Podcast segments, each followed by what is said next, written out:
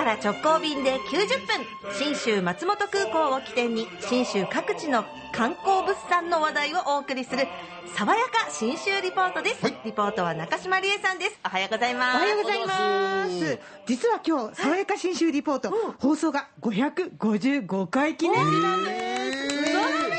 えー。なななんですか？先パチンコハマってんですか？ゾロ目にすげえ反応しますけど。ゾロ目っていいよ確かに演技が。555回はすごいですね、ええ私もびっくりしました。ええな実は電力じゃんけんも来週1200回なんですよ。だからほぼ半分。ね生きてるわ。ほぼ半分。だから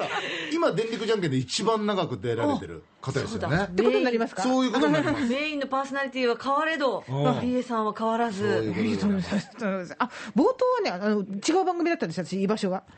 安藤豊さんのところにいたんで。そうか、そうだそうだ。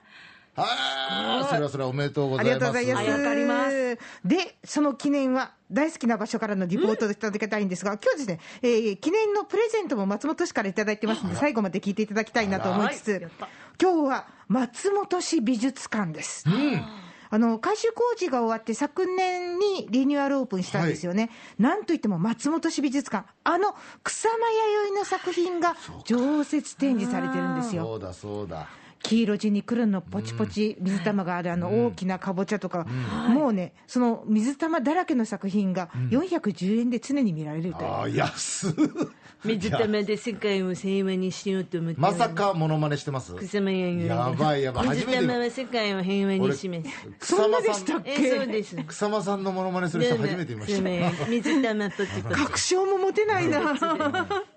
えーその辺はこの人が一番詳しいんですけどね、えーこの中は松本市美術館美術担当係長の渋谷明さんにご案内いただいたんです、まあ、立体作品とあと平面作品とあるんですけど、このリニューアルオープンの後、ああのいわゆる絵画ものですね、ペイントがありますんで、まあ、あの昔、もともと日本画からスタートしてた人なので。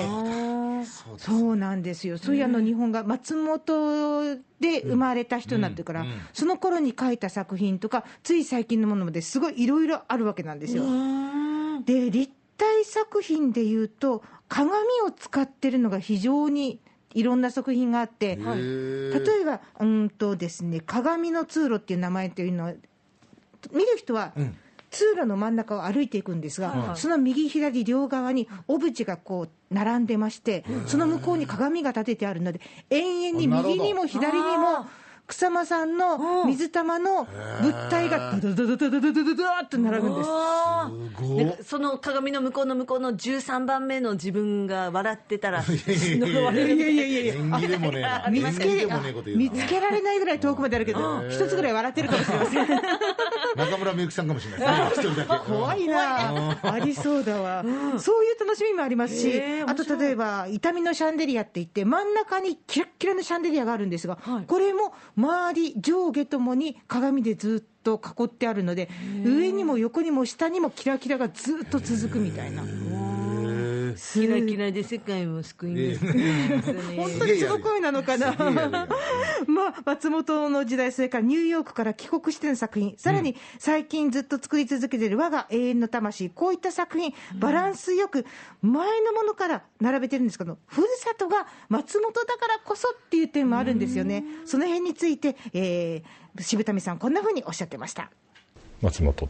草間さんのふるさとというのはね一つしかないのでそれではここでしか見れない展示で草間さんがあのこの地に住んであの感じていたことを、えー思い馳せながら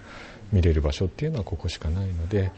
まあ、そこの、まあ、それはある意味強みだと思うので、えーそれを生かした展示っていうのは、はい、常に考えていますね。えーそれとともにあのその、ね、草間さんのその昔の作品だけを紹介するんではなくってあの現在進行形の作家ですので、えーその草間さんのことをあのよりあの後押しできるようなあの新たな今の草間さんを紹介するっていう展示も同時にやっていかなければいけないとは思っています。渋谷さん曰く、草間弥生の原点と現在を両方提案していく、見せていくっていうふうにおっしゃるんですよね。であの20年間、ほとんど草間さんの作品って展示が続いてる状況なんで、はい。少しずつ前とは違う展示っていうのが、やっぱり工夫されてて。でその通り私も何度見てもあれなんか前と違うもの同じ作品見てるのに感じるんですよね、いや発見があってその辺のことについていや今回も新しいワクワクがあったんですよって言ったら渋谷さんがこんなことをおっしゃるんです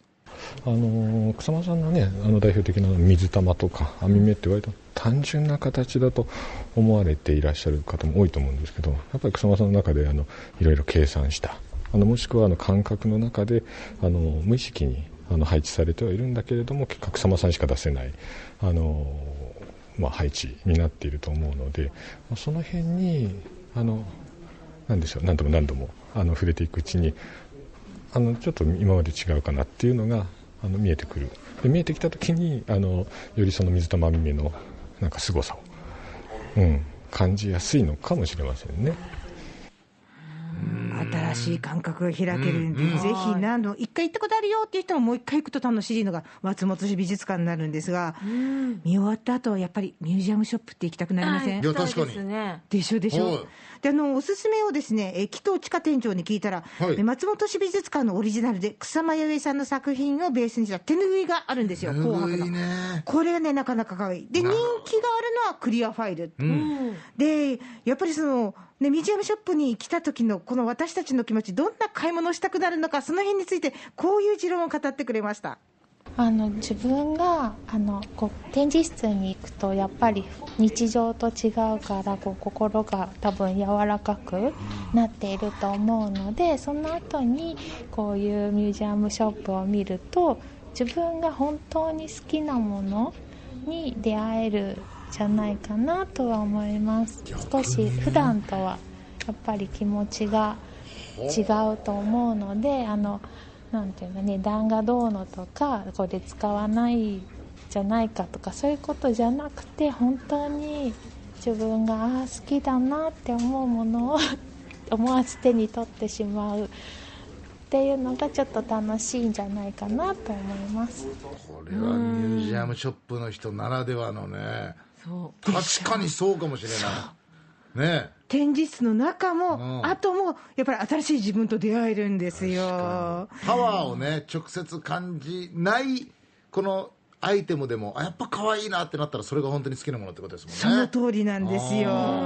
ぜひ出かけてください。草間彌生作品に出会えるし、えー松本市美術館への旅の玄関口も新州松本空港です。福岡空港から FDA 富士ドリームエアラインズの直行便が90分で1日2往復結んでます。で、今日のプレゼントは松本市からいただきました。うわその